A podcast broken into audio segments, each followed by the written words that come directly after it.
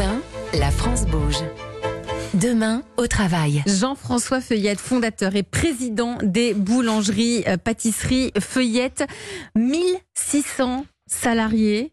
Euh, je crois que ce qui est important quand on est boulanger, enfin j'imagine, c'est d'avoir ses week-ends quand même. Absolument. Vous faites Voilà. quoi? Est-ce que vous les, vous, vous les accompagnez là-dessus? Alors c'est évidemment compliqué parce qu'en boulangerie, on fait euh, la plupart des boulangers font euh, 50% de leur chiffre d'affaires sur euh, le samedi et dimanche. Donc euh, évidemment nos salariés travaillent les week-ends, euh, mais chez Feuillette, on, euh, pour pour le bien-être de nos de nos salariés, euh, on leur ils ont un week-end par mois déjà euh, où ils ne travaillent pas et on privilégie euh, la semaine de 4 jours. Voilà. Donc avec bien, trois ça. jours de repos consécutifs.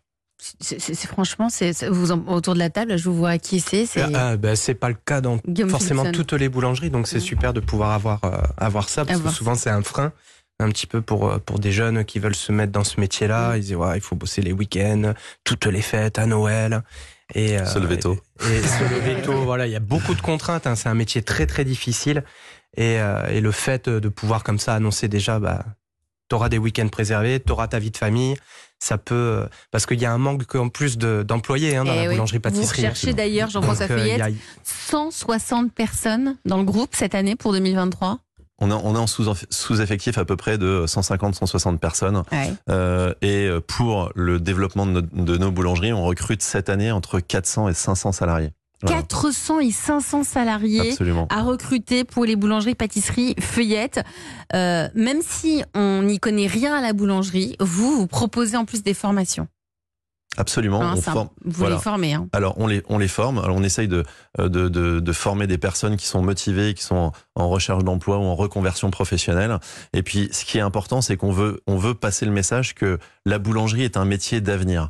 Voilà, non un apprenti euh, qui rentre à 16 ans, comme j'ai pu le faire en apprentissage, on lui, on, si il suit le, le cursus euh, chez Feuillette, il peut être patron de sa boulangerie à, à À 25 26 ans, ouais. 25 ans, 26 ans. Mm, mm. C'est-à-dire qu'au bout de 10 ans, euh, on peut faire des apprentis qui rentrent chez Feuillette des patrons. C'est le cas aujourd'hui. On a euh, des apprentis qui sont rentrés chez Feuillette et qui, qui sont patrons aujourd'hui de leur, de leur boulangerie.